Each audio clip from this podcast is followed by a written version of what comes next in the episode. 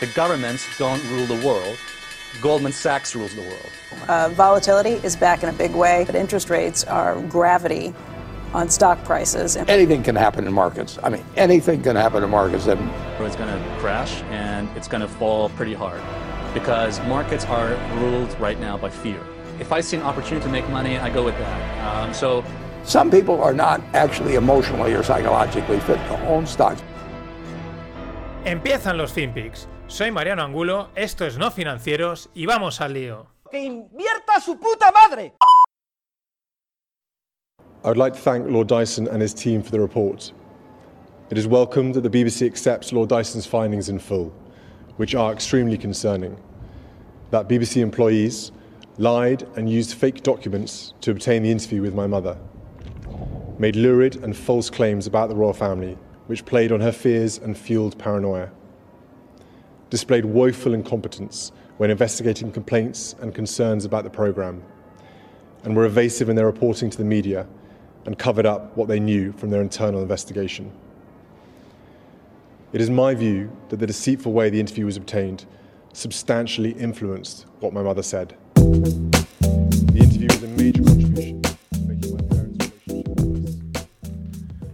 Hola no financieros, arrancamos semana. Este es el príncipe Guillermo. Y bueno, pues entendemos por qué la madre reina mm, Isabel pues, pues sigue ahí, porque es que estos no están para gobernar.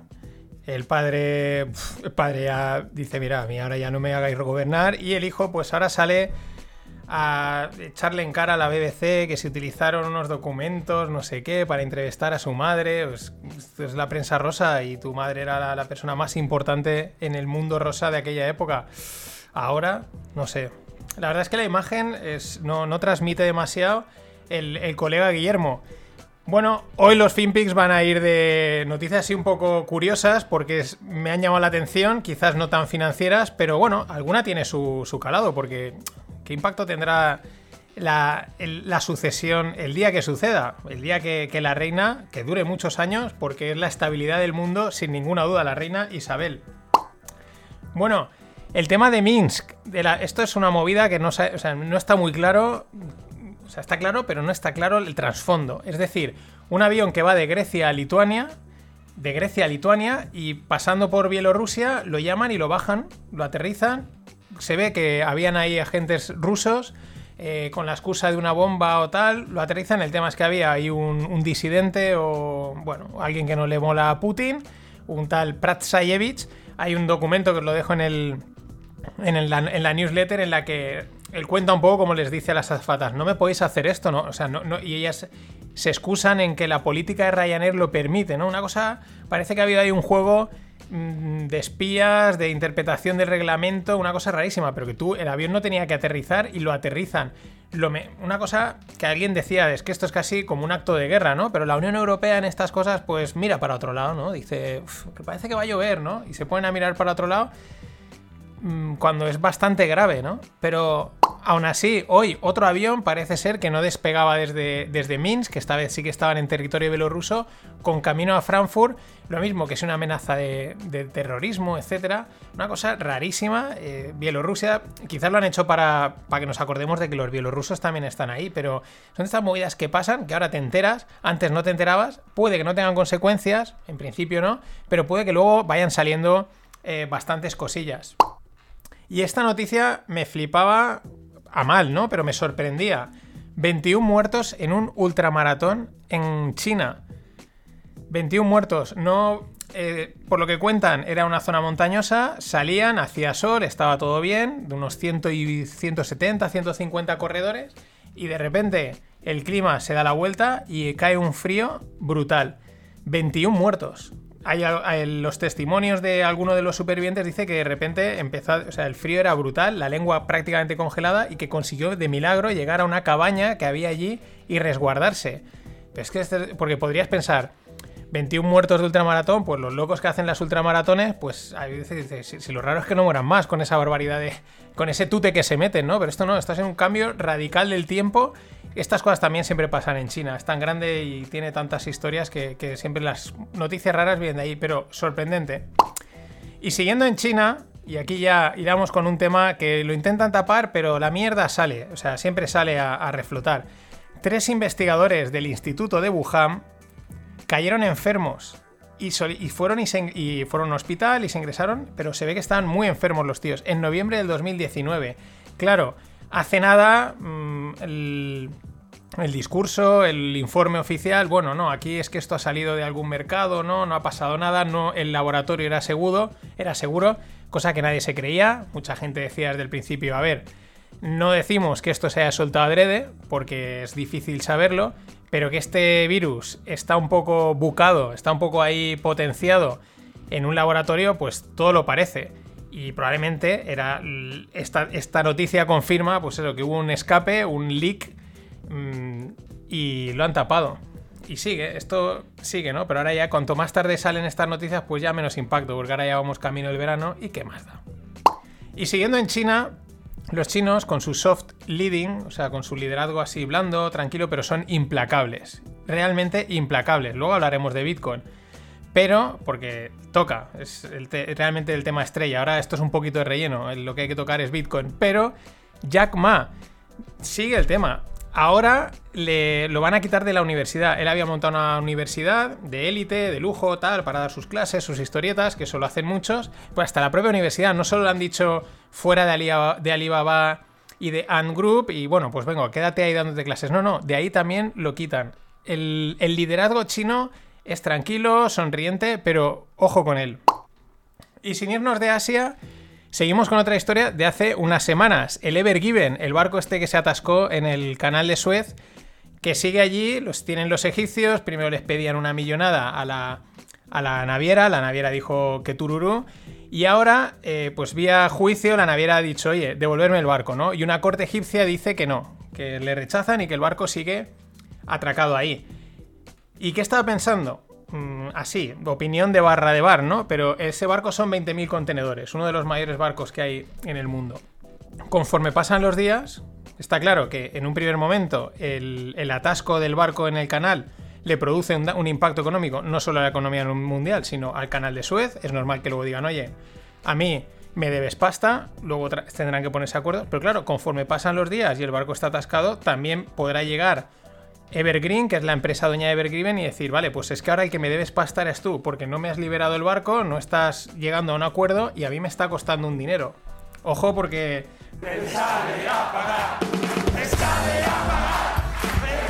Exacto, les puede salir a pagar a los egipcios al final. Ya digo, estos temas de derecho marítimo, pero los otros evidentemente tontos no son. Y tenés ahí un barco de 20.000 contenedores paradito y sin rendir.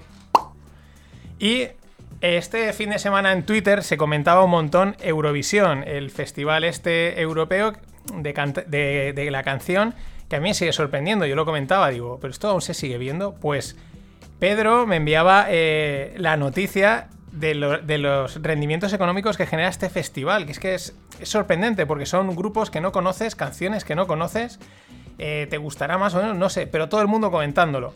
Bueno, eh, Radio Televisión Española, que es la, televisión estatal, la BBC española, paga 600.000 euros por participar. Ll- Llega a conseguir un 30% de share y un 4 millones de espectadores, que a mí hoy en día, para cómo están las audiencias de distribuidas y de cómo está Internet, me parece una auténtica barbaridad. Más datos, la edición de 2019, la de 2020, mm, si no me equivoco, no se hizo, llegó a tener unas audiencias globales de 182 millones de personas. Esto está bastante, o sea, esto es muy muy potente. 182 millones de personas en comparación con otros con otros grandes eventos deportivos, está francamente bien. Un festival de la canción, podemos decir, casposillo. Y ingresos más o menos ha generado el- las ciudades o los países, que, sobre todo las ciudades que han organizado estos, este evento, ingresos por valor de 100 millones. Claro, luego todo depende del que organiza el festival qué hace con ese dinero. Porque, por ejemplo, en Portugal en el 2018, pues parece ser que se gastaron 20 millones en montar el escenario, en toda la parafernalia. Pues bueno, se sacaron 180 kilos. No es de son ingresos indirectos, ¿no? Por lo que llegan a la ciudad, etcétera. Claro, eh, la última cifra, así, el otro lado, 2011, Azerbaiyán se gastó 100 kilos, porque en esos países a tope. Ellos realmente ganan con la publicidad mundial, pero eh, 100 kilos y 100 que ingresaron así aproximadamente. Así que sorprendente lo de Eurovisión por todos los lados. Por eso se sigue haciendo.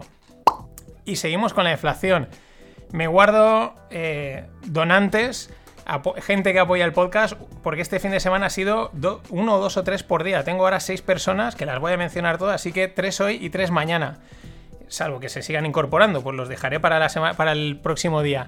Bueno, primero, eh, uno que era anónimo que se, hacía se hace llamar Cathy Wood y dice que dónde puede pillar acciones de no financieros. Bueno, es que estoy valorando si hago una SPAC, una direct listing, eh, estoy hablando con los trading desks de Goldman Sachs, de JP Morgan, porque yo no quiero dejarme money on the table, pero eh, lo pensaré. Así que gracias, Caña y Hilda, a tu salud. Y también Caña y Hilda a la salud de Salva Peiro y de Jorge Nogales, que también por la inflación, Jerome Powell y Christine Lagarde os lo agradecen.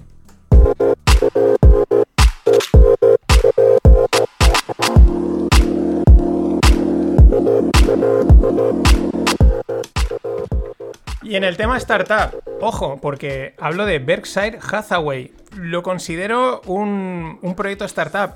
Se mete en una joint venture. Bueno, Berkshire Hathaway es la empresa de Warren Buffett, la empresa de seguros que también aprovecha las primas para invertir. Vale, en una joint venture, en una unión de empresas con Danny Forster's Architecture. ¿Para qué? Han creado Mitec. Es un proyecto de casas modulares. Esto la semana pasada hablábamos con Mighty Buildings, era que también era espectacular.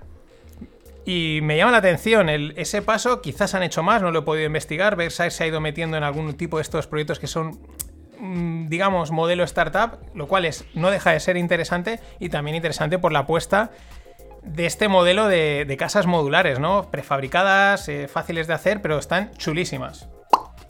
Snap, la, la, la, que ideó las stories, que ahora han plagado en todos los lados, Instagram, los periódicos, eh, incluso Visual Code, en fin, en todos los lados están las stories, pues las crearon Snap. Fue en su momento el creador de Snap, no sé si sigue siendo el chico joven millonario que más, que más rápido llegado a ser millonario, ¿vale? Una de estas métricas así, bueno, pues para el libro Guinness de los récords. Y parece, parecía muerta, muerta entre comillas, porque eh, Instagram le copia todas las, stories y ahora todo el mundo pues eh, gasta las stories de Instagram. Pero el tío se ve que es bastante avispado, ya hemos hablado, y están trabajando temas de imagen. Eh, por un lado parece ser un tema de una cámara, pero es que ahora han comprado a su proveedor de a realidad aumentada. Wave Optics, la ha comprado por 500 millones. Y pinta que están trabajando cosas en ese ámbito cámaras, eh, realidad aumentada, realidad virtual, inmersiva, que es un tema que el otro día hago aquí un poquito de cross-selling en el podcast de Yoquire, hablaba con Alejandro de, de Filmillo y me contaba que él cree que en el futuro muchas de las contrataciones van a tener un peso muy importante este modelo de realidades inmersivas. Así que ahí queda, mucho ojo con Snapchat. Y otra startup ¿Qué me ha llamado la atención? Desde el lado, como no, de los americanos, que siempre están haciendo cosas mm, divertidas. Maven, Maven. Bueno, ¿por qué? Porque les ha invertido A16Z, los Andersen Horowitz, el otro día los comentaba en el podcast con Juan Luis Hortelano. ¿Qué hacen? Hacen cursos online de corte. ¿Qué es esto? Están el típico curso online en el que tú pagas y pues tienes acceso a todo el contenido, ¿no? Y estos lo que hacen es, son una mezcla entre clases grabadas y clases en directo.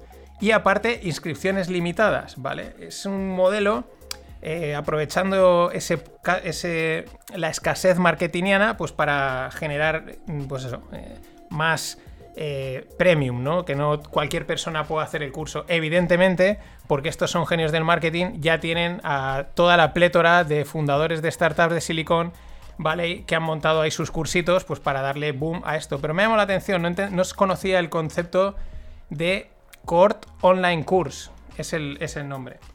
But take all your money, buy Bitcoin. Then take all your time, figure out how to borrow more money to buy more Bitcoin. Then take all your time and figure out what you can sell to buy Bitcoin. And if you absolutely love the thing that you're that you don't want to sell it, go mortgage your house and buy Bitcoin with it. And if you've got a business that you love because your family works for the business, it's in your family for 37 years, and you can't bear to sell it, mortgage it, finance it, and convert the proceeds into the hardest money on earth, which is Bitcoin. So, what I would say is use all your time to acquire Bitcoin, finance entities and weaker currencies to buy Bitcoin, or educate yourself on why this makes sense if you're not sure. Esta gente es una maldita estafa. Este que veis es Michael Mad Sailor. Dice Educate Yourself y está proponiendo, esto lo hacía hace una semana antes de que le pegasen el viaje a Bitcoin, que hipoteques tu casa, tu negocio, que lo hipoteques todo y que te metas todo en Bitcoin. En Bitcoin en lo que sea. Es el peor consejo financiero que se puede dar. Esta gente es una banda de estafadores. O sea, y están convirtiendo el concepto de Bitcoin en una auténtica estafa. Todos. O sea, es espectacular lo de estos días. O sea, siguen diciendo, no, esto puede irse a 100, tal, no sé qué. Eh, vamos, salía. Es que era espectacular. Todos estos, el Winklevoss, el, que es el de Grayscale, el de no sé qué, todos. ¿Por qué? Porque Claro, tú vas a un panadero y le dices, oye, ¿es bueno comer pan? ¿Qué te va a decir el panadero? Pues que es bueno, evidentemente.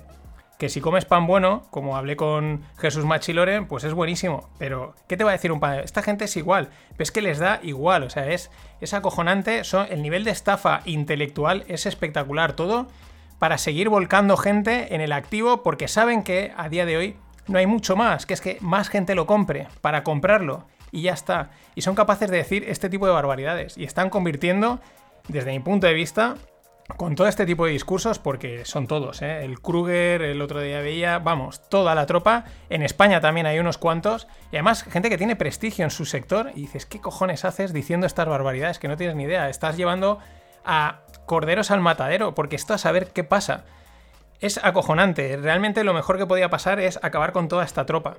Y entonces esto empezaría a ir hacia donde toca. Es brutal.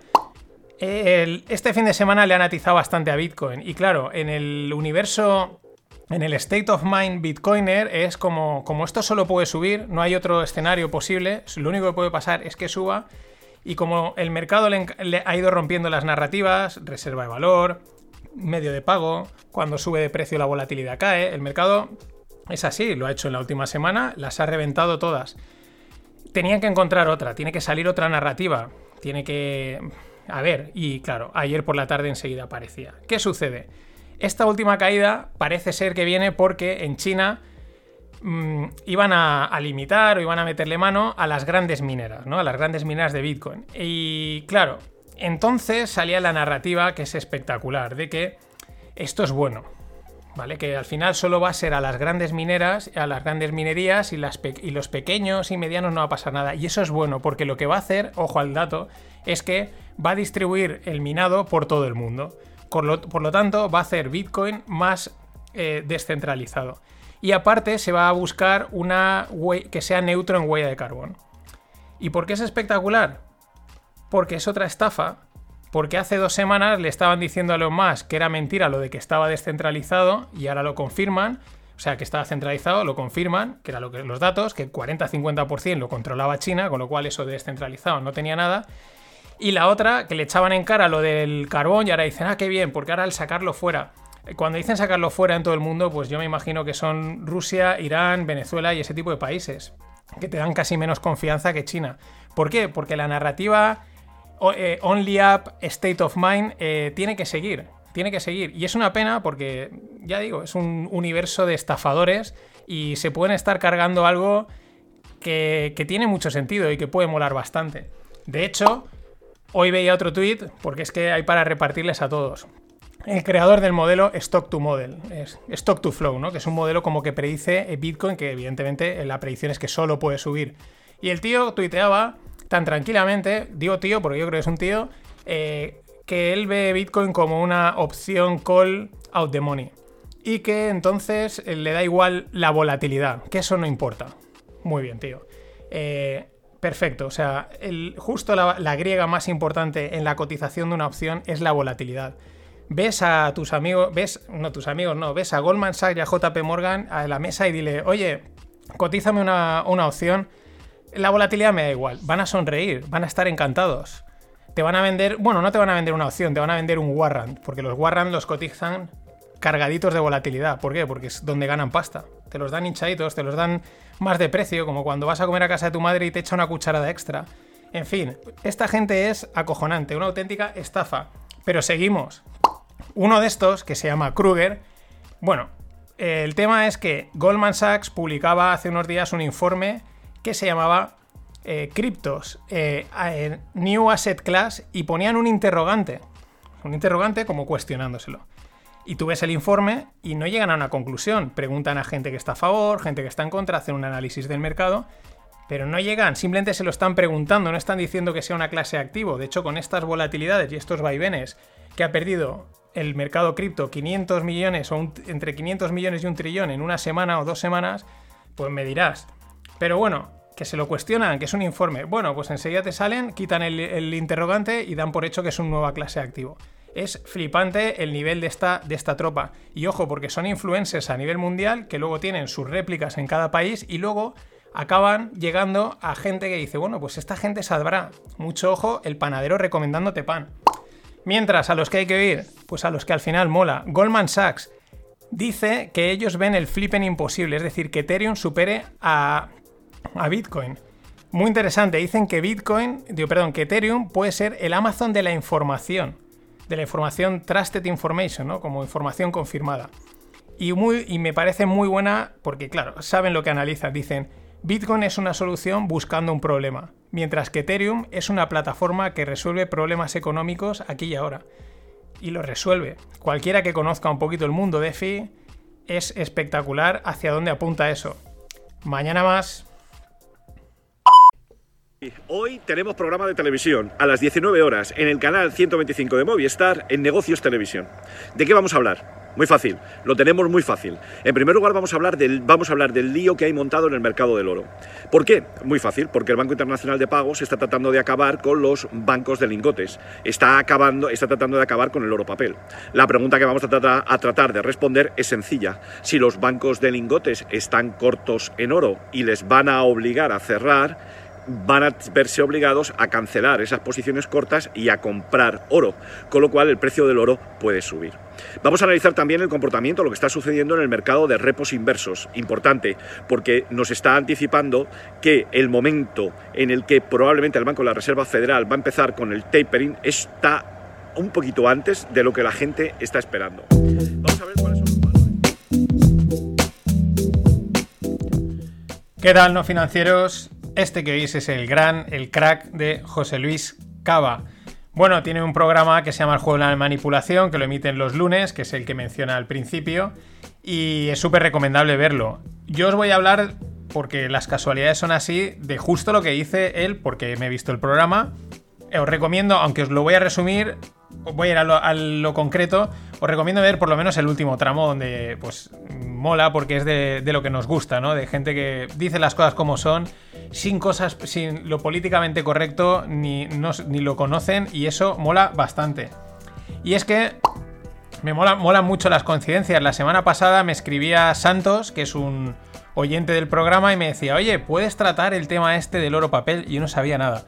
Y digo, o sea, no había ido nada, ¿no? Y digo, bueno, vale, voy a mirarlo tal. Y lo estuve mirando, pero no encontré nada así con sustancia, nada así que para bajarlo, ¿no? Y le dije, mira, es que para decir cosas súper ambiguas y no concretas, pues no puedo hacer nada.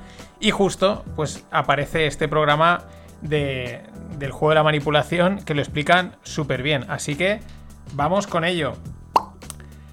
¿Qué es lo que pasa? Vale, está el oro físico, que es evidentemente el oro, los lingotes, y luego está el oro papel, que es el oro papel, los derivados que, derivados que crean de respecto al oro que no están respaldados directamente por el oro. Eh, vamos, que hay más oro del que realmente hay, ¿vale? No pasa nada, es decir, no sé si es bueno o es malo, el mercado es así. Los bancos también tienen la reserva fraccionaria y emiten más dinero del que realmente em, emiten. Tienen, ¿no?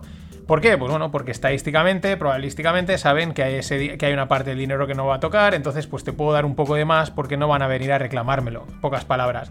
Esta es una de las posibles razones por las que el oro, pues eh, hay ese llamado oro papel, ¿no? Poniéndolo fácil, hay un lingote, pero hemos vendido en papel en, en dos, dos lingotes.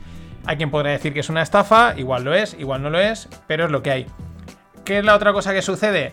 Que también aquí hay intereses, ¿vale? Porque el oro, pues mm, el oro es eh, gold is king, las cosas como son, y mucha gente lo quiere, eh, no hay para todos, tampoco la- todo el mundo quiere comprar el oro físico, entonces bueno, pues vamos a sacar eso, los papelitos por aquí, también vamos a utilizar los papelitos como han estado haciendo durante todo este último tramo de, de- desde verano aquí para tanquear el precio, ¿no? Para, para mantenerlo y llevarlo abajo. Han habido movimientos que, además una vez también lo contaba José Luis Cava en el programa, que de repente habían sacado no sé cuántos millones de oro papel para seguir forzando el precio a la baja, porque son, pues los metales preciados son apreciados y por lo tanto hay grandes intereses para mantenerlos en ciertos precios. Están los bancos ingleses que, y bancos suizos que tienen sus bóvedas llenas de oro, ¿vale? Nos estamos haciendo un poquito la idea.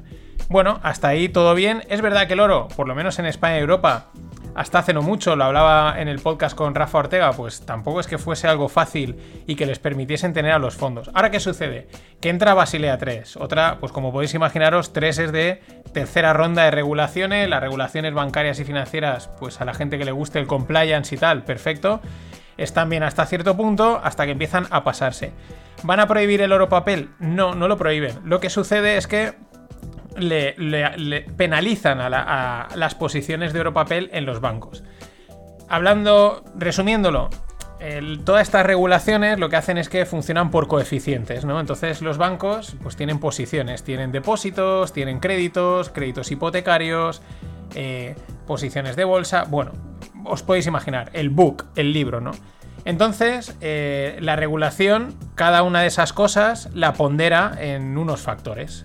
Y entonces salen factores y pues si estás por debajo de tanto, pues tienes que hacer no sé qué. Si estás por debajo, ¿no? Para intentar eh, mantener la solvencia, la estabilidad del mercado financiero. Ya digo, yo creo que hasta cierto punto está bien, luego está cuando se pasan. También por los desmanes de otros tiempos. Entonces ahí es donde entra el, el- impacto con el oro papel, ¿no? Eh, en esos factores, en esos coeficientes, es donde eh, Basilea 3 parece que le- les penaliza muchísimo. Y no es que penalice directamente el oro, sino que, como él explica en el programa, de las 3-4 posiciones en, el balance, en la cuenta, que podrían tocar, la más fácil de tocar, de eliminar para mantener esos ratios bien, es los derivados del oro. Con lo cual, esta es una jugada muy habitual en el mundo de las regulaciones, ¿no? Que no te voy a prohibir directamente eso, pero voy a montar una historia que te obligo a que eso sea lo penalizado. Esa es la historia del oro papel. ¿Qué sucede? Que todos los, gra- los grandes bancos, los bancos de poseedores de oro, pues presionan para que eso se cambie, para que no les afecte y porque si no, lo que él explica ahí brevemente en el vídeo, eh, si tiene que desaparecer todo ese oro, que prácticamente la mayoría son posiciones cortas, pues lo que es una presión alcista brutal, más la propia presión de los bancos centrales comprando oro por todos los lados. Entonces, esa es la situación con el europapel. ¿Qué pasa? Que aún no está claro. Parece que en unas semanas saldrá esto, eh, quedará definitivo, pero pueden haber cambios, porque esto son cosas políticas y, pues, ¿por qué no? Pueden haber maletines, amenazas y cosas así. Cuando el, mundo, cuando se juegan tanto dinero, pues vete tú a saber las historias que suceden por detrás. También una cosa es un banco de inversión que le penalices por tener oro y otra cosa es que le penalices a un banco retail de los de la calle. Pero esa es la situación y a ver qué pasa, a ver qué nos cuentan. Rápidamente, ¿cuál es la movida de las repos inversas? La repo es que eh, yo te doy dinero, te, me prestas, te presto dinero y tú mm, y me, me- te- me comprometo a recomprártelo, a, a que me lo devuelvas a un tipo de interés en un plazo de tiempo muy corto, ¿no? Eh, ¿Qué pasa? Que normalmente eh, se hace que le pides dinero al- a la Fed y tú a cambio le dejas un bono como colateral. ¿Por qué se llama inversa? Porque los bancos están tan cargados de cash que les sobra. Y como les penaliza por los tipos de interés bajos, pues dicen, oye, le dicen a la Fed, toma, que te doy el dinero. O sea, por eso se le llama repo inversa. ¿Qué es lo que sucede? Que están disparadísimas. Disparadísimas. Solo al nivel, el último disparo así en las gráficas es de marzo del 2020. ¿Cuál es la traducción? El tapering. ¿Qué es el tapering? La reducción de los estímulos por parte de los bancos centrales, ¿no? Que están ahí, pues le compran bonos, eh, le dicen a las empresas, ¿quieres dinero? Sí, pues te compro el bono. Y entonces le da dinero a través de la compra del bono. Ese es el. Entonces, tapering es reducir esa jugada. ¿Qué sucede?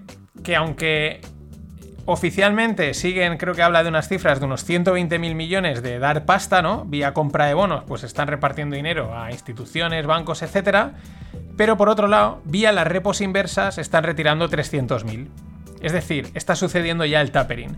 Y como él también apunta, dice, pero el mercado no ha caído. Con lo cual, esto es interesante. Eso es la movida de las repos inversas, que ahora mismo veía un tweet que está en 400 y pico mil billions. O sea, 400 billions o algo así. O sea, eh, epic muy por encima de todo. Y bueno, con esta situación, ¿qué tenemos? Pues la deuda global respecto al PIB o GDP al 365%. ¿Qué más tenemos con toda esta movida? Porque esto al final es financiación barata, gratuita para cualquiera, ¿no? Que esto que fomenta las empresas zombies. Las empresas zombies en máximo. Son empresas que no son rentables, pero como tienen pasta a, poco, a poco, precio, pues sobreviven, sobreviven de, de la nada.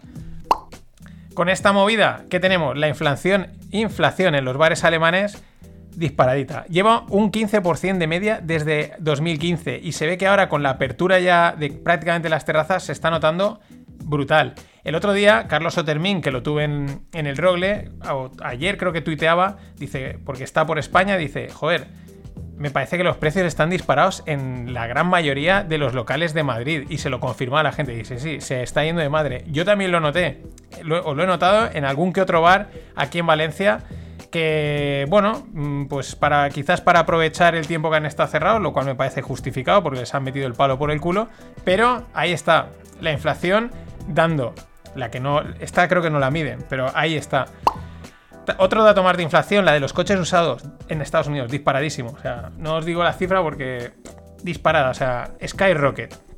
Más datos de precios al alza. Los productores en España. Los precios productores en España están por encima de los máximos del 2008.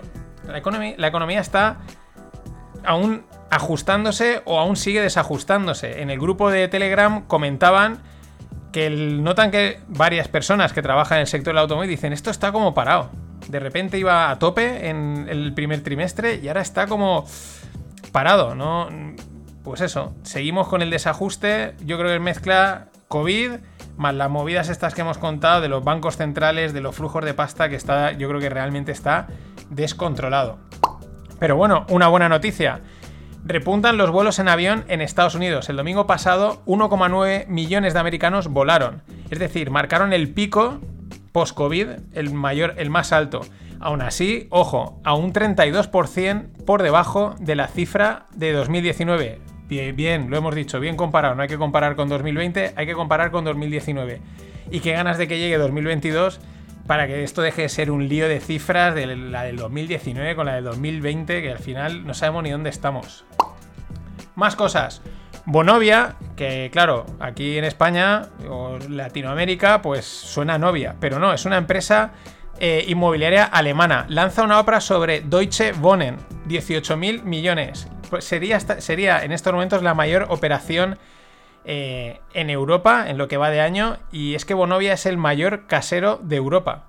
Como bien comentaban también en Twitter, eh, este tipo de operaciones en el sector inmobiliario hasta ahora no han salido muy allá. Y si no lo habéis visto, os dejo en la newsletter el, bueno, el artículo con el vídeo del vuelo de Virgin Galactic. El tema es que han vuelto, han completado su primer vuelo espacial en los dos últimos, dos, en los dos últimos años y el vuelo está guapísimo.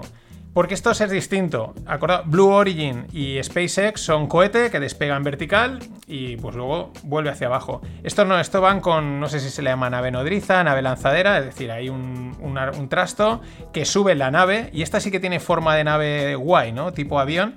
Lo sube y el vídeo está guapísimo, porque cuando está ahí arriba la deja caer, enchufa el cohete, se dispara y empieza a subir verticalmente para irse al espacio. Una pasada. ¿Cómo mola esta gente que dicen, háblame de tapering, háblame del oro, pero nosotros seguimos tirando para adelante, tirando para adelante, tirando para adelante? Esto es lo que mola de, todo el mundo y de los emprendedores, que siguen tirando para adelante.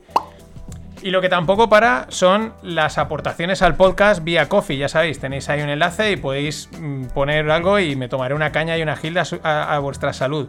Y no paran, Darle las gracias a Juan Francisco Molina, Iván Rodríguez Jiménez y José Luis Valdez Fernández. Nada, caña y gilda vuestra salud y bueno, eh, la pala de oro de Jerome Powell y el pelo plateado de Lagarde también nos dan las gracias.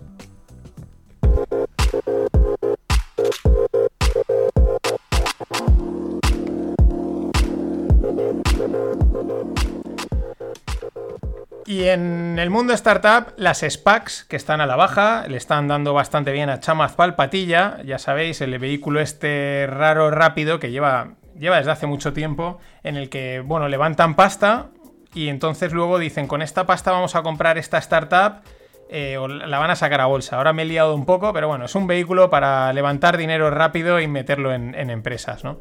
Y muy, muy guay, muy, muy tal, pues bueno, la mayoría de las startups últimamente se están dando de baja. Se ve que se están llamando, oye, ¿quieres meterte? Que te meto en mi spa, que salimos a bolsa. Y dice, no, no, déjate, que, que vi el vídeo del de Airbnb, se dejó money on the table y ya, déjate, déjate. están dándole de lado también, esto siempre coincide. Ahora están en horas bajas las SPACs, nadie las quiere. Cuando estaban en horas altas, todo el mundo las quiere. La narrativa, la narrativa. Y luego ronda de 15 millones para Overture de Martin Barsaski. Martin Barsaski es un emprendedor en serie en paralelo histórico del panorama español-americano. Hay que decirlo con todo el cariño, es un poquito chapas en Twitter, pero, pero bueno, se le pasa. Eh, vendió Orange por. No, Yastel, montó Yastel, la vendió por una pasta y luego ha ido montando muchas cosas del mundo de la, de la fecundidad, como es Overture. Entre sus inversores están Google, eh, ¿De qué va Overture? Pues robotizar la fecundación in vitro. Este es un sector que desgraciadamente, porque no debería ser así, está en auge, desgraciadamente, porque se retrasa la fertilidad por hábitos, por falta de trabajo, empleos precarios, la biología no se retrasa y no paran y van a seguir saliendo muchas soluciones a las que hay que estar al tanto. Y vamos con el tema que sigue siendo estrella, porque esto no da un día de descanso. Ayer salía Ray Dalio, el, gestor del, mayor hedge fund del mundo, de Bridgewater, tenía una charla online en un evento cripto llamado Consensus. Como era previsible, eh, cualquier pequeña frase la iban a sacar y la iban a catapultar. Yo estaba esperando, sabía lo que iba a pasar y digo, a ver, eh, y entonces enseguida salió el titular, ¿no? En Twitter. I have some Bitcoin, ¿no? Que decía Ray Dalio que tenía algo de Bitcoin. Y enseguida me fui al gráfico. Y me voy al gráfico y veo que el gráfico ni se movió. O sea, el gráfico casi incluso corrigió. Y dije, hostia, qué raro. Este tío, el mayor hedge fund del mundo, tampoco le da un apoyo total, pero bueno. Y enseguida a todo el mundo, ¿no? Evidentemente, luego hay que mirar las. el resto de la frase. Porque también dijo otra frase muy importante que decía: prefiero tener bonos que Bitcoin. Pero claro, decir, luego eso solo te pone ese titular, pero falta poner que decía, en un escenario de inflación. Claro, en un escenario de inflación nadie quiere tener bonos, porque los tipos de interés suben y el bono se despeña en precio. Entonces, palmas pasta. Nadie quiere tener bonos en un escenario de inflación. Y prefieres tener Bitcoin si es que protege contra la inflación, pero seguro que te protege más que el bono, ¿vale? O el oro, que tampoco protege en la inflación en muchos escenarios. El otro día leía un paper que lo ponía en duda. A Centuria sí, pero a años está en duda. Es decir, prefieres tener casi cualquier cosa excepto los bonos, porque, bueno, excepto bonos ligados a inflación, que para eso se llaman así, ¿no? Pero bueno, volvíamos con la línea de los titulares entrecortados. También decía, y eso ya no lo sacaban, que le preocupan mucho las regulaciones que metan al sector cripto. Dice, ellos, y, sobre todo habla de que los gobiernos tienen la capacidad de hacer lo que quieran. Dice, ellos saben dónde está todo, cómo se está manejando, qué está sucediendo. Pueden regular lo que les dé la gana. Y recuerdo que según los rumores, y creo que están confirmados, eh, los tips que os he mencionado, los bonos ligados a inflación, son una idea de Rey Dalio que le propuso al gobierno americano. O sea, este tío, esta gente sabe, sabe las cosas estas, qué es lo que están pasando. También dijo, el mayor riesgo de Bitcoin es su éxito, referido a esto, ¿no? Vale, muy interesante, lo de siempre, recortando las frases para intentar pampear el precio, pero el precio ni se enteró. Le dio exactamente igual. Pero luego en Bloomberg también decía esto. Is there a real threat right now to the US dollar's status as the world's reserve currency? Uh, yes, there is a there is a threat. It's an evolutionary type of process. There's not yet um, um, a good alternative in the form of, of a currency per se, but people um, are not investors, big, large institutional investors, don't run out uh, necessarily to alternative currency because the three major reserve currencies all have the same basic problem. That's why they move into a new storehold of wealth. And you see that the storehold of wealth, like in 1933 reaction, is equities, is gold, is other asset classes that go up. So um, when you buy a company and you have Qué detalle, fijaros, ¿no? Contra las narrativas, porque claro, esta gente porque son millonarios, porque son prudentes, saben tienen pensamiento horizontal, plantean diferentes escenarios y son prudentes cuando hablan. Luego, cuando estén en el trading desk, probablemente les digan a full con esto, este Miller y esta tropa, y dirán a full, entramos fuerte, pero de puertas afuera son prudentes. Ha dicho, no hay ninguna moneda buena. No ha mencionado ni Bitcoin, ha dicho, no hay ninguna las tres grandes tienen, no tienen alternativa, las tres grandes eh, monedas como reserva de valor. Y tampoco matiza, no se dice, bueno, oro, tal, y otros activos. Evidentemente ahí mete Bitcoin, pero tampoco lo hace explícito, ¿no? Lo digo no por nada, no es ni una crítica a Bitcoin ni nada, sino simplemente a los que critico, a los de las narrativas, a los del pump and dump y al este, Bitcoin State on Mind, que le hacen más daño a Bitcoin y al mundo cripto que cualquier otra cosa. Pero la cosa no acababa ahí. Y digo, de repente, ¡pum! Entro y Bitcoin disparado, pero disparado había... Bueno, el, amigo Elon había tuiteado. El amigo Elon de repente tuiteaba que estaba hablando con unos mineros que iban a hacer el Bitcoin verde. Se unía también nuestro amigo Michael Matt Saylor, que él también estaba ahí, que lo habían hablado. Y un tuit de mierda mueve el precio. Y las palabras de un tío con mucho peso en la economía y en los mercados no lo mueven. Dices, ¿esto qué es? Esto, o sea, esto, esto, esto es muy difícil recomendarlo ni como activo de, especulación, porque es que yo le he dicho, eh, la especula Bitcoin desde el 2017, desde que lo llevo siguiendo, su probabilidad es siempre un 50%. Se ha despeñado en los 60, pero se podía haber despeñado en los 40 o se podía haber ido a los 300 y haberse vuelto a despeñar. Siempre es un 50%. La peor de las probabilidades para especular, literalmente. Pero es que ahora esa probabilidad no existe, es, una, es un random.exe. Aquellos que programé ya sabéis, random.exe y, a saber, a saber qué le da por tuitear a Elon Musk. Es acojonante. Pero es que aparte eh, demuestra una centralización brutal. Una de, un tío, de un tweet. Es que ni Trump cuando tuiteaba conseguía mover tanto los mercados. Los mercados ya están alcistas, Trump le daba un poquito de cera y para arriba. Y era la excusa que buscaban. Pero es que esto es random, es aleatorio lo que sucede, es acojonante. Y aquí entra otro tema. ¿Cuál es el problema que puede tener un activo que no tiene una referencia? Que porque Bitcoin es Satoshi, no sabemos quién es Satoshi, dónde está, si vive, si son muchos, si son pocos. Y de repente te surgen dos personajes, Michael Matt Saylor y Elon Musk, que por la razón que sea, se adueñan, entre comillas, de este activo y hacen con él a nivel de redes sociales y a nivel también de cotización lo que les da la gana. Claro, estaban teniendo problemas y seguía cayendo el precio, sobre todo Michael Matt Saylor, eh, su tesorería tela. Y al final, pues mejor Vitalik que, aunque no se peina, pues tienes claro hacia dónde va y por lo menos él ha creado el proyecto. En fin, aquí hay que seguir contando cosas porque es acojonante. Bueno, nada más, hasta mañana.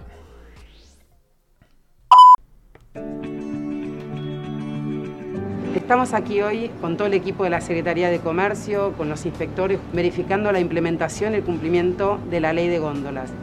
Esto requiere medir las góndolas, ver qué participación tiene cada empresa dentro de cada una de las categorías, ver que efectivamente las declaraciones juradas que se han hecho a la Secretaría se cumplan, también que esté bien señalizado el menor precio dentro de la góndola. Eso nos permite que cualquier consumidor o consumidora cuando llega rápidamente puede ubicar el menor precio y hacer mejor su compra. El trabajo que estamos haciendo desde la Secretaría tiene que ver con este objetivo general que tiene la ley, que es democratizar las góndolas. ¿Qué quiere decir esto? Encontrar más productos, más marcas, que haya más empresas que realmente puedan sostener esta participación en las góndolas.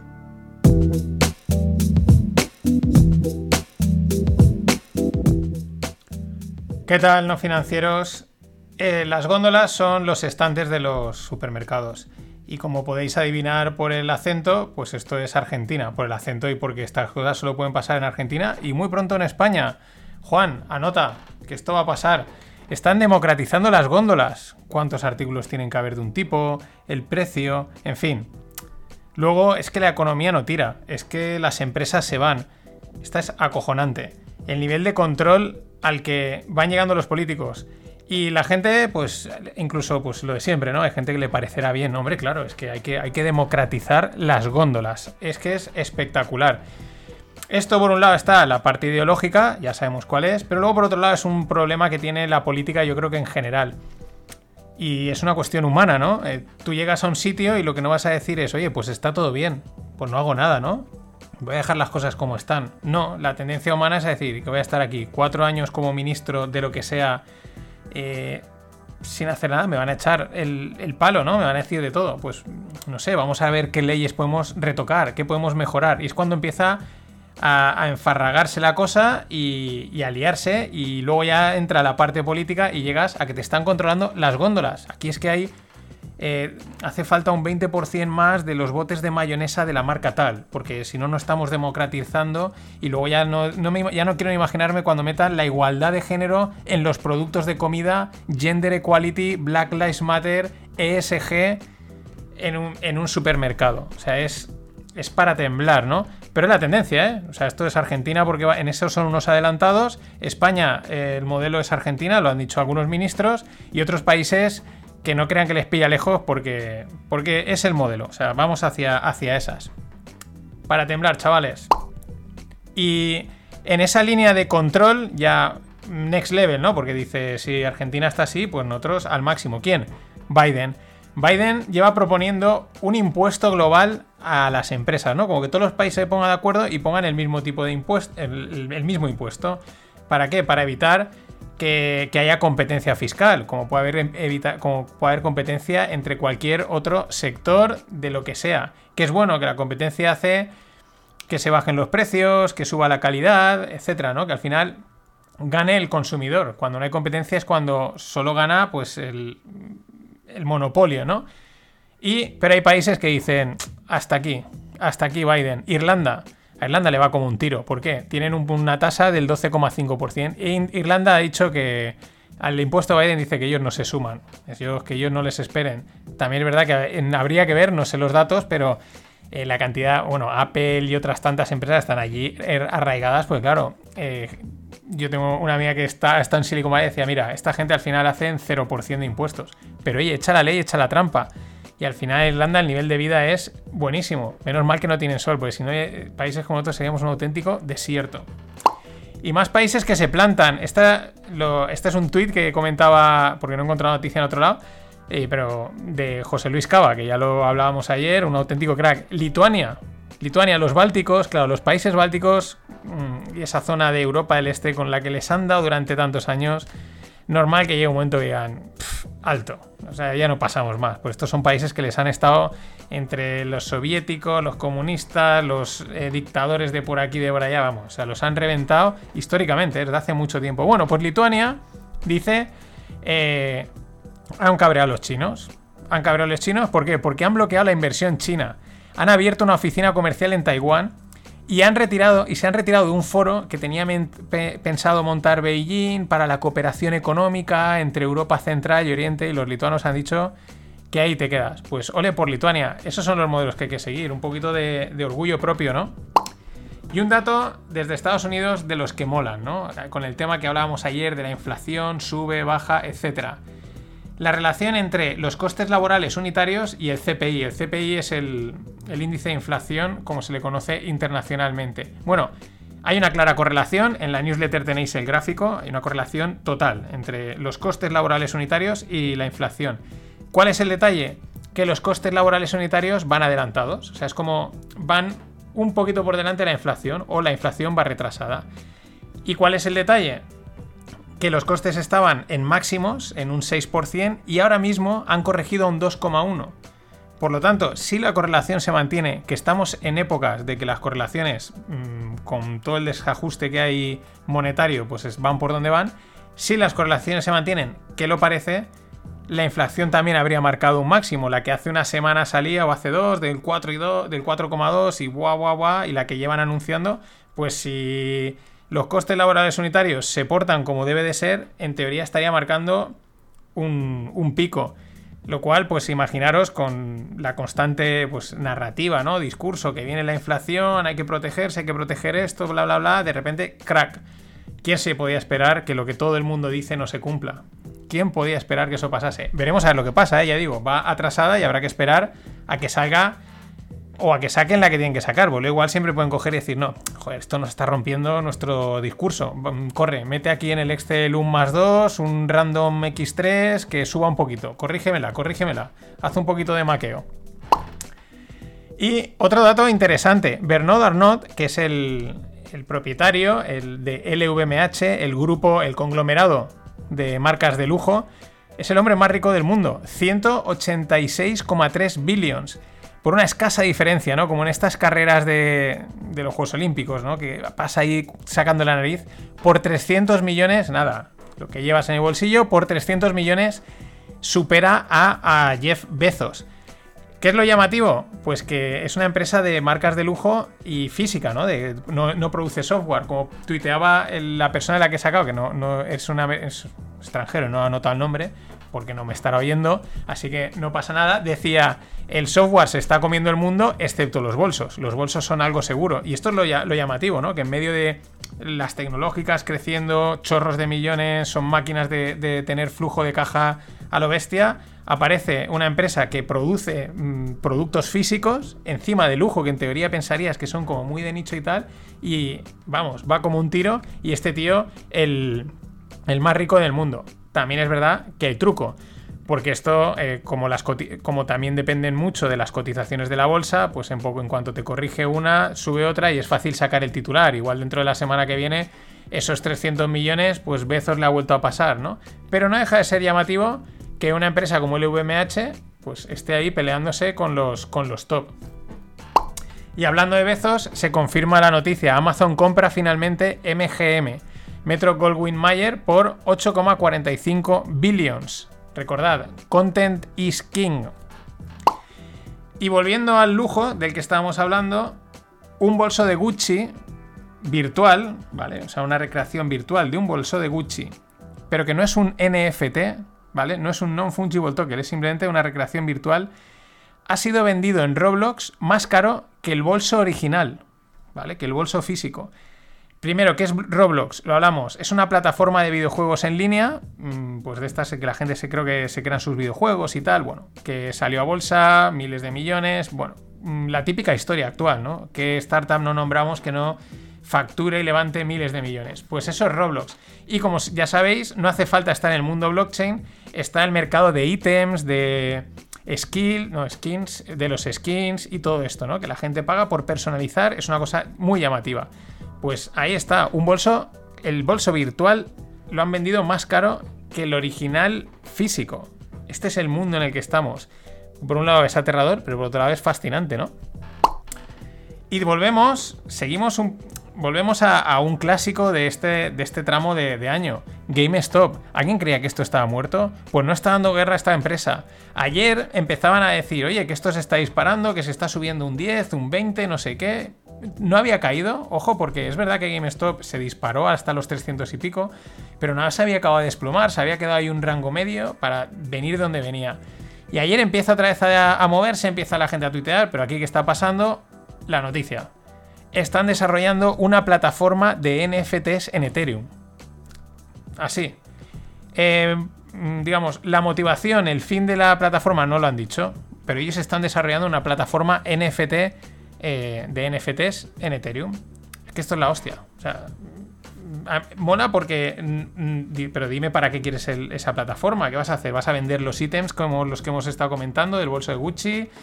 Eh, no sé, vas a tokenizar algo. Mm, no, no lo sabemos, pero estamos haciendo una plataforma NFT. Ah, de puta madre, a comprar acciones. Este mercado es la leche.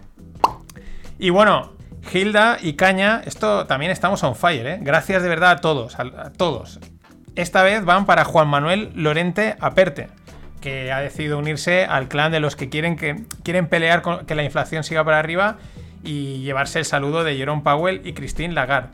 Mañana os contaré eh, las comisiones de Stripe y PayPal, ¿vale? Os contaré un poquito cómo funciona porque es interesante y, es un, y te das cuenta que es un negociazo cuando estás en el otro lado, ¿no? Cuando recibes el cobro. Pero eso os lo cuento mañana.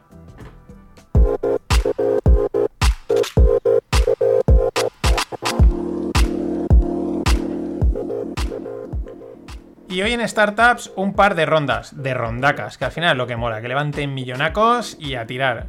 En este, primera, ronda de 43 millones para Matera. Matera es una startup francesa. En esta ronda han entrado fondos como por ejemplo Samaipata, que es un fondo importante aquí español, y luego un megafondo de estos tochos tochos mundiales que es el Mubdala, desde allí de los países árabes. Bueno, ¿qué hace Matera? Software eh, SaaS, eh, software as a service, para gestión de comunidades de vecinos, ¿no? De edificios, ¿vale? Más bien autogestión, por lo que he leído unos vecinos de, pues deciden instalar el software y el software pues mete ahí los contratos, les da información de cómo está gestionando y les permite esa autogestión. Bien, está interesante, eh, aquí hay mucho campo, yo no sé cómo será en otros países, pero aquí el tema de las comunidades de vecinos, para los que no seáis de España, ha habido una serie de muchísimo éxito que simplemente era la historia de las comunidades de vecinos, un poco esperpéntica, pero tampoco muy rara de lo que pasará en muchas, un auténtico jaleo. Pero aparte hay otro factor, que está el de los administradores de fincas, ¿no? La persona que se encarga un poco de llevar el control, que lo mismo, no sé cómo será en otros países, no sé tampoco cómo será en otras ciudades, pero aquí en Valencia hay muy pocos buenos. Es ahí hay un mercado, el que lo hace bien, vamos, mm, tiene el éxito copado. Matera. Y otra startup, Printful, levanta 106 millones y se convierte así en el primer unicornio de Letonia cómo molan los países bálticos, las cosas como son. Allí son pequeñitos, pero ellos este tipo de cosas las están haciendo muy bien, empezando por Estonia, antes hemos hablado de Lituania, en otra línea, Letonia, la verdad, muy bien. ¿Qué hace Printful? Pues hace, es una empresa de impresión de artículos, ¿no? De pues imprimir camisetas, eh, tazas, etcétera, on demand. ¿Vale? Entonces, eh, cualquier persona se puede dar de alta y generar su propia tienda y tú no tienes que tener las camisetas en tu casa y enviarlas, sino que la gente entra, compra y directamente Printful imprime la camiseta, la taza, lo que sea y la envía, con lo cual permite muy fácilmente arrancar una tienda de merchandising. Esto lo sé, aparte porque ha salido noticia, porque estoy ahí de a ver si saco unas camisetitas de no financieros con unos lemas guapos que sé que van a molar bastante. Estoy probando con Camalún, que es el equivalente español, porque ya los he probé hace tiempo para imprimir otras cosas y funciona muy bien pero me está dando algún problemilla con la web. Así que si no, me pasaré a Printful. Pero eso, eh, nada, os lo diré en cuanto esté. Y vamos con Bitcoin. Seguimos un poco porque han pasado muchas cosas y siguen pasando. Hay una cuenta que se llama Mocho, que es una llena loca, pero que mola un montón. Y el tío ve, o sea, es de las pocas, muy, muy, muy pocas cuentas que entiende esto de que va. Y el tío decía, dice, mira, esto de Elon Musk y Saylor con el, con el tema de, ahora hablaremos del Bitcoin Mining Council, dice, os voy a explicar de lo que va. Dice, esto entra dentro de la Green Agenda, ¿no? La agenda Green y lo único que va a ayudar en lo que propone dice, bueno, pues esto pinta que al final Tesla acabará por ahí minando y como el gobierno está medio conchaba, digamos, con más, con SpaceX, con Tesla, es como que al final tendrá control de, los, de los, mineros y a través de Tesla. Y luego tiene, está también relacionado con los créditos de carbono, ¿vale? En fin, algo que ya nos suena. ¿Qué es esto del Bitcoin Mining Council? Que la verdad, un montón de gente del mundo cripto pues le ha criticado desde el primer momento. Porque, oye, Bitcoin en teoría, en teoría, porque ahora ya se ha visto que no, es descentralizado. Pero ahora resulta que estos dos, Saylor y Musk, han juntado a otras empresas que, que entre ellas suman el 10% del hash rate. El hash rate es la potencia de minado global de Bitcoin y ha montado un Bitcoin Council, ¿no? como un consejo de sabios que va a defender Bitcoin contra los desinformados y hostiles críticos por el tema energético. Es decir, centralización, o sea, nosotros nos adueñamos, ¿no? Somos como los paladines de la verdad, de lo que es correcto y lo que no es correcto aquí. En fin, mm, vamos, mm, ¿qué vamos a decir que no hayamos dicho? Pero esto es que es... Es lo que pasa, es lo que comentaba ayer. Eh, puede que sea una derivada de que no haya un referente en Bitcoin, que sea descentralizado, que no haya un nombre al que referir, que no haya un Vitalik, digo Vitalik porque es alguien que conocemos, y pueda surgir cualquier vendemotos a intentar apoderarse de la entidad, ¿no? Así a nivel intelectual. Con, pues bueno, con la, desgracia, digamos, que tiene, porque, porque pierde los valores, ¿no? Y es una pena. Claro, luego está el tema de la Green Agenda. One River Carbon Neutral Bitcoin Trust. Es decir, esto es la solicitud de un ETF Bitcoin Green. ¿Vale? O sea, un Bitcoin que es que está minado ESG. Esto lo habíamos comentado. Al final decían, ¿cómo van a regular Bitcoin? Pues igual no necesitaban regularlo directamente y lo están haciendo con la turra del ESG y te lo están metiendo en que o es SG o no te lo compramos, pero en el momento lo metes en SG tienes que meterlo en mineras que estén controladas, controlar esto, controlar lo otro y lo tienes un poco controladillo. Lo decía Rey Dalio ayer. Él, él, da por hecho que los gobiernos son, él dice, son capaces de hacer lo que quieran, no confiéis en ese sentido. El ESG, o sea, esto, que en teoría está pues para mejorar, para hacer el mundo más sostenible, al final va a ser un lastre. Lo van a meter, lo están metiendo por calzador por todos los lados, todo tiene que ser SG, lo cual muchas veces quiere decir no rentable. Hasta el punto de que Ethereum también cae en el juego. Ethereum en teoría está desarrollando eh, o sea, están implementando el Ethereum 2.0, que va a ir a moverse al Proof of Stake, que consumirá menos energía, eh, toda esta historia. Pero también ahora resulta que están todos preocupadísimos, desarrolladores y usuarios, para reducir el coste energético. De repente, ahora, ¿por qué? Ahí importe, hay que darle razón a Elon Musk, que él salió, eh, levantó la campana y ahora le echaron las pestes, pero ahora todo el mundo está pasando por el aro. Otra narrativa que me hace gracia. Hace tiempo, hace oías que es que que Bitcoin bueno, que estas eran, eran ecológicas porque al final estabas transformando la energía eléctrica que producías en un en, valor. Y ahora resulta que sobra energía, con lo cual no había valor. En fin. Último detalle, la fundación Ethereum liquidó 120 millones de Ethereums en las caídas. Tampoco hay que preocuparse, se tienen que financiar. Dijeron, oye, vamos a quitarnos. Y 120 millones de euros, de, perdón, de dólares en el volumen que tiene Ethereum o como si fuese Bitcoin, pues no es nada. En fin, mañana podcast un poquito distinto porque estoy fuera y lo he tenido que grabar antes de tiempo. Pero, ¿por qué no de vez en cuando algo diferente? Hasta mañana. Mother Nature is making the case herself. Uh, you know, it's it's just devastating what's happening with the the, the downpours and the floods and the fires and the storms and the sea level rise and the refugee flow. Uh, you know, there are large areas in the tropics that the scientists tell us are in danger of becoming literally unlivable because the combination of higher temperatures and more humidity uh, are creating conditions where a human being can't stay alive for more than a few hours uh, outside. Uh, and those and other impacts of the climate crisis are driving more and more people across borders. And the Lancet uh, Commission has warned us that in this century we could see as many as 1 billion climate migrants. And I think when people who in the past might have been more receptive to this uh, dishonest uh, uh, propaganda from the polluters are now uh, more skeptical of what they're saying because they see with their own eyes that the climate crisis is obviously real and it's obviously getting worse.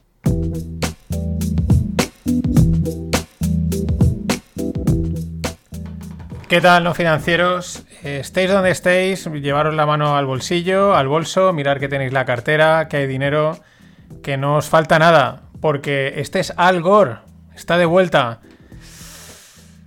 Dishonest propaganda. Acojonante. La caradura de esta peña es que es, una pasada. El otro día, eh, esta semana ha dado bastante sí el programa de José Luis Cava, pero al final del programa comentaron una cosa muy curiosa y es verdad, es un detalle, lo decían tanto Marcial Cuquerella como él, decían, oye, ¿qué pasa con la Agenda 2030? El famoso Green Reset. De repente se ha acabado, o sea, ya no hay... Es como que se ha, se ha adormecido, Parece que iban a tener un meeting estos de, las élites globales, no sé dónde, lo han aplazado. La movida de Bill Gates, ¿no? Toda esta historia de que se lo ha dejado con Melinda, que si salen los temas de Epstein. Y ellos decían, aquí ha pasado algo, ¿no? También aquí la agenda en España es ahora es la 2050 y decían, simplemente, ¿no? Y decían, y es verdad, decían, algo ha pasado, algo ha sucedido. Por ponerle, por hipótesis, ¿no? De las que molan, pues mm, se habrán dado cuenta que dicen, oye, otra vez otro plan globalista que está fallando, el enésimo. Vamos a parecer el comunismo, que no damos ni una. O sea, somos una, somos una anécdota estadística totalmente. Eh, me imagino diciéndole al Klaus este, que es el, líder del World Economic Forum y en, en teoría ideólogo del, del Reset, ¿no? Algún consejero diciéndole, oye, no sé, podemos hacer otro vídeo recomendando a la gente que las casas no van a ser sus casas, que lo suyo no va a ser suyo, que van a comer una carne que no es carne, y eso siempre funciona. Y le diría, no, coge el teléfono y llámalo. No hay otra. No nos queda otra que llamarlo. Y ahí tenemos a Al Gore. Vuelve con la chapita, con, la, con los rollos, mm, que sí, hay una parte de sí, pero dice Dison es propaganda. Eh, cágate, lorito. Es a cara perro. Pero vamos con cosas que molan más. Un hilo del CEO de Redfin, que es una inmobiliaria estadounidense. Y está chulísimo, os lo dejo en la newsletter. Algunos datos del mercado inmobiliario actual en Estados Unidos. El inventario de casas cae un 37%, es decir, no hay casas, ¿no? Han volado un 40% más o menos de las casas para comprar han desaparecido. La casa típica americana se vende en 17 días. Nada más, 17 días, dos semanas y poco. Los precios están subiendo a un récord de un 24% año sobre año, ¿no? El year over year típico. Y otro detalle, las casas se venden un 1,7% por encima de lo que se pide por ellas, ¿vale? Es decir, ahí hay un, un interés comprador. Más, sin embargo, en Estados Unidos, digo, perdón, en Estados Unidos, sin embargo, en Nueva York, el inventario aumenta un 28% y en San Francisco un 77%. Es decir, lo que se lleva comentando, ¿no? La gente saliendo de las grandes ciudades, lo de San Francisco, la, huida es espectacular. Un incremento de un 77% de casas. Sin embargo, en estas dos ciudades los precios siguen subiendo. La ley de oferta y la demanda, eh, en este caso, eh, si la veis la llamáis porque no parece, eh, no, no aparece por ahí. Más, según un estudio que hicieron a 2.000 compradores, ojo a esto, el 63% dijeron haber ofertado por una casa sin haberla visto en persona. 63%, vale, 2.000 personas de los millones que hay en Estados Unidos, quizás es una muestra pequeñita, pero me parece una cifra espectacular. Y una casa, ¿no? Ah, Tú, tú di, si la cuelan, pues ya veremos luego si la compramos. Más, los precios de una casa en Idaho pueden llegar a triplicarse y seguirían siendo atractivos para un californiano. Fijaos la diferencia de, salarios y de coste de vida entre zonas de Estados Unidos. Triplicarse el precio de una casa y sin embargo un californiano diga, bien, perfecto. La semana pasada comentaba, el, el precio medio de una casa en California está rondando los 800 mil dólares. Y otro ejemplo en esta línea, Nashville. La media de presupuesto de compra de casas por parte de foráneos, de gente que va a Nashville, es de 720.000. Frente al presupuesto que tienen los locales, que es de 485.000, que es casi prácticamente un 50% por encima. ¿vale? Fijaos el desajuste, este movimiento, eh, debido probablemente, bueno, principalmente pandemia, work from home, eh, etcétera, eh, el efecto en, las casas. Y ojo, que esta gente no descubra países como España, Europa, que les dé por empezar a venirse aquí, el incremento puede ser espectacular. Hay que estar al tanto a eso. Y otra cosa que se ve que es una, es una frase típica o un pensamiento típico es que habitualmente, las, tal y como dicen, las élites costeras, que es donde se acumula principalmente la gente de pasta, en Estados Unidos estaban siempre estaban como preocupadas porque decían, mira, salvo que a cada uno de los adultos de mi familia, ¿no? Es decir, si algo que a mis hijos les toque a todas las loterías, no van a poder eh, comprarse una casa, ¿no? De lo caras que están, que es un poco también cosas que yo creo que aquí en, en- en España Europa mucha gente le pasa, ¿no? Tus padres se compraron una casa, pero ya eh, cada vez se ve más difícil, ¿no? Bueno, pues ahora lo que dicen, dice, igual esa sensación está ya llegando no solo en las costas, sino que está empezando a entrar dentro, ¿no? En, en- en el centro de Estados Unidos. Espectacular. Con razón, el Nobel Robert Schiller, que es también el escritor del libro Exuberancia Irracional, un libro que recomiendan un montón de, gente, yo lo tengo ahí en pendiente, pero no me lo he podido leer, si alguien ha leído, pues que nos dé feedback. Bueno, pues dice que lo que detecta es que hay una mentalidad del salvaje oeste implantándose en el mercado inmobiliario, en el mercado de acciones y en el mercado de criptos. Eh, algo sabe de esto porque es un tema que él ha tratado bastante. Tampoco hay que eh, ir muy lejos para darse cuenta de la irracionalidad, de la exuberancia, del Wild Wild West, como él dice, que está sucediendo. Y además aporta alguna frase muy interesante. Dice, no creo que esto esté pasando por una cuestión de la política central de los bancos europeos únicamente, ¿no? No le achaca solo a eso. Dice, hay algo más en la parte sociológica de los mercados que está sucediendo, ¿no? Esa parte que a veces hemos comentado, redes sociales, mm, etcétera, ¿no? Es verdad que hay algo más, no solo tal locura, cuesta ya achacárselo solo a Jerome Powell, a Lagarde y la pala de Jerome. Igual que dice, y este es otro, otro enfoque muy interesante sobre el mercado cripto. Claro, todo el mundo pregunta el mercado cripto. Dice, eh, es un mercado muy psicológico, eh, la tecnología es impresionante y dice, eh, bueno, la parte del valor es ambigua, entonces es difícil, al fin, es difícil valorar esto, lo cual es verdad. Dice, al final aquí mandan mucho las narrativas, mucho más que la realidad. Y una cosa interesante que dice es, dice que está pensando en comprar, dice, porque ve que la gente que compra cripto Mm, como que cambia, ¿no? O sea, como que hay, hay, hay un efecto raro ahí y dice, tengo que comprar para probar lo que sucede. Y es verdad, ¿eh? Esto lo podéis ver en mucha gente incluso lo puedes experimentar. Compra, yo el otro día compré unas Shiba Coins de coña y mola, mola tener 2 millones de Shiba Coins, ¿no? Y no sé, tiene un efecto raro, en algunos casos muy fanático.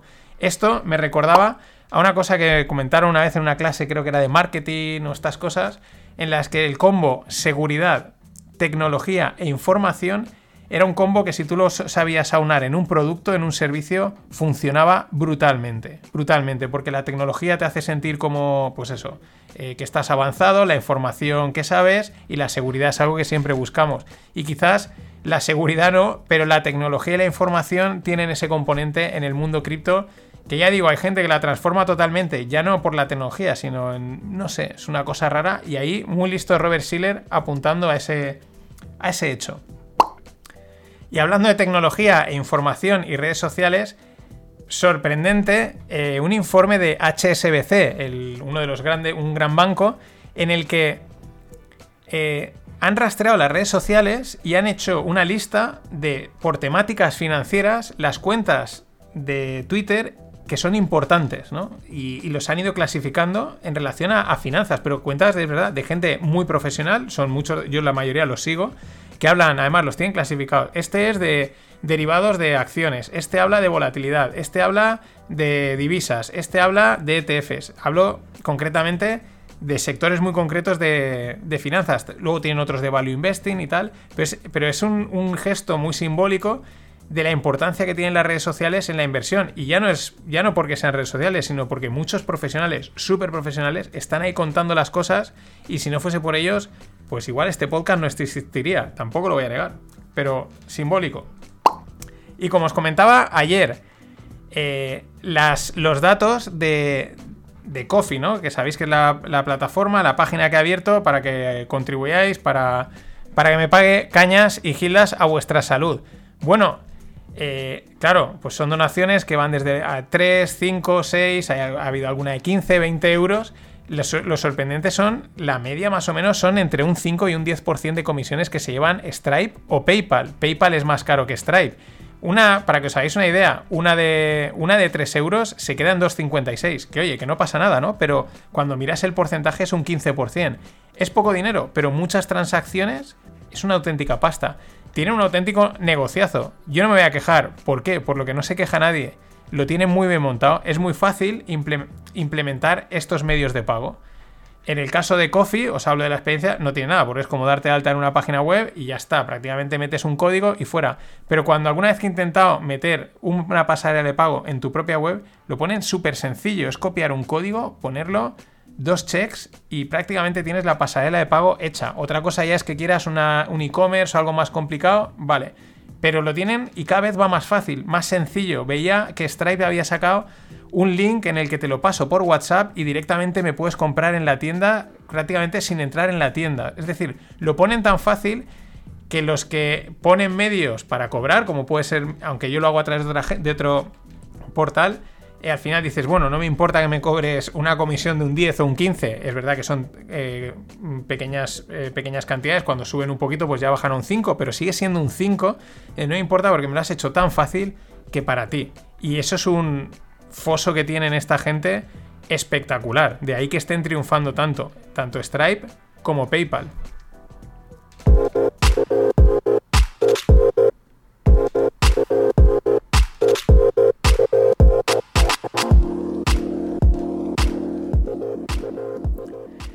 Y en startups, ransomware as a service. ¿Os acordáis del hackeo de la red de colonia de la pipeline de Colonial, el tema de la gasolina en, estado, en Estados Unidos? Bueno, ¿cuál es la historia? Que parece ser que, vale, era un grupo tal, no sé qué, pero parece ser que están asociados o tienen algo que ver con un servicio software online para hacer hackeos. Esto ya no, ya no son grupos eh, que están coordinados de hackers, no, no, tienen montado un negocio en el que cualquier persona que parece ser sepa un poquito de programación, tampoco demasiado, entra, paga como pagas cualquier suscripción, como podríamos decir la suscripción de Netflix, la suscripción de lo que sea, ¿no? Ponen que unos 40 dólares al mes y te dan acceso a un set de herramientas, a un kit eh, tecnológicas para poder hacer hackeos y ransomware. Ransomware es que te bloquean el sistema y o pagas o no te lo devuelven. Espectacular. O sea, aterrador, pero espectacular. Ya el propio hackeo transformado, como no, en un ransom as a service. Es todo as a service, pero en la creatividad humana. Y en el mundo blockchain, una reflexión que me he dado cuenta estos últimos días, dejando un poquito de lado a Bitcoin. Eh, el mundo DeFi. ¿Cuál es el proceso? Que es el que muchos hemos vivido. Pues primero descubres Bitcoin, bien, guay, te gusta más, te gusta menos, esto está bien, esto no lo veo, esto sí, etcétera. Hasta que de repente, eh, pues apareció mm, el mundo DeFi de la mano de Maker. Hago paréntesis, en el fin de pod os voy a explicar MakerDAO porque es el iniciador. Y cuando, si eres un poco del lado financiero, yo no soy un profesional, soy un friki de las finanzas y, entiendes un poquito por dónde van los tiros, entiendes DeFi y dices, esto es la leche, aquí esto se pueden hacer barbaridades, ¿no? Y es cuando dices, Buah, sí, es que bien Bitcoin, pero aquí mm, esto tiene un potencial enorme, ¿no? Para cambiarlo todo, lo he dicho muchas veces. Pues ese paso es el que estoy viendo en muchas cuentas importantes de, sobre todo de, de periodistas financieros, que están ahora descubriendo DeFi alguno que otro. Eh, hay uno que se llama Joe Wiesenthal, que me mola mucho, de Bloomberg y tal. Y el tío, el otro día, eh, se hacía preguntas sobre el mundo de EFI. Y la clave es, dice, esta, gente aún está así, no me parece mal, ¿eh? Pero dice, están descubriendo EFI, están empezando a entender, metiéndose, están cuestionándose. Y en cuanto les haga el clic, Ojo, porque como también decía el otro día un famoso esta, decía, ah, Bitcoin, no, no, las stablecoins, DeFi y tal. Él había hecho el cambio ese porque ven el potencial, la cantidad de cosas que se puede hacer, eh, prestar, que te presten, colateralizar, mm, flash loans, yo qué sé, se puede hacer mil cosas y al final una moneda la que sí la tienes y ya está, comparado con otras que puedes eh, replicar el sistema financiero actual a, escala retail y super guay, pues tiene un potencial enorme. Mucho ojo porque, mm, cuando porque son la siguiente capa para una eh, una difusión masiva. No digo adopción, sino difusión masiva, porque cuando estos periodistas empiecen a entender cómo va todo esto, periodistas, divulgadores, y empiecen a explicarlo, eh, es cuando empiezan a hacer clics las cabezas. Ojo al flippening, yo creo en él. Y nada, por último, no hay Rogle, porque no he podido cerrar entrevista. También os digo que me queda uno, el 24. Rogle 24. Y ahí cerraré la temporada de Rogles. Lo siento, sé que dije que llegaría a Rogle a 30 pero al final he valorado las próximas temporadas, el tiempo que hay que dedicarle y 24 es un número que de momento voy a poder eh, gestionar a futuro. Que el año que viene puedo hacer 30 o 35, pues los hago. Pero de momento prefiero cortar en 24 y no saturar. Aún así, estoy preparando a ver si puedo sacar tres tertulietas, con lo cual serían 27. Así de veraneo, con otras dos personas divertidas, que sé que os va a molar mucho. Así que queda un rogle, en cuanto lo cierre, el 24 cerrará la temporada. Los fin de pods, por avisaros, en junio acabarán. Queda una ronda con el fin de pod este fin de, que es de criptos, en el que hablaré de MakerDAO. Ojo, porque ahí va a haber chicha. Y luego quedará un último ciclo. Y luego, como ya dije, los FinPix hasta mitad de julio. Nada más. Pasadlo bien. Nos vemos en el fin de pod, en los FinPix o cuando queráis. Hasta entonces.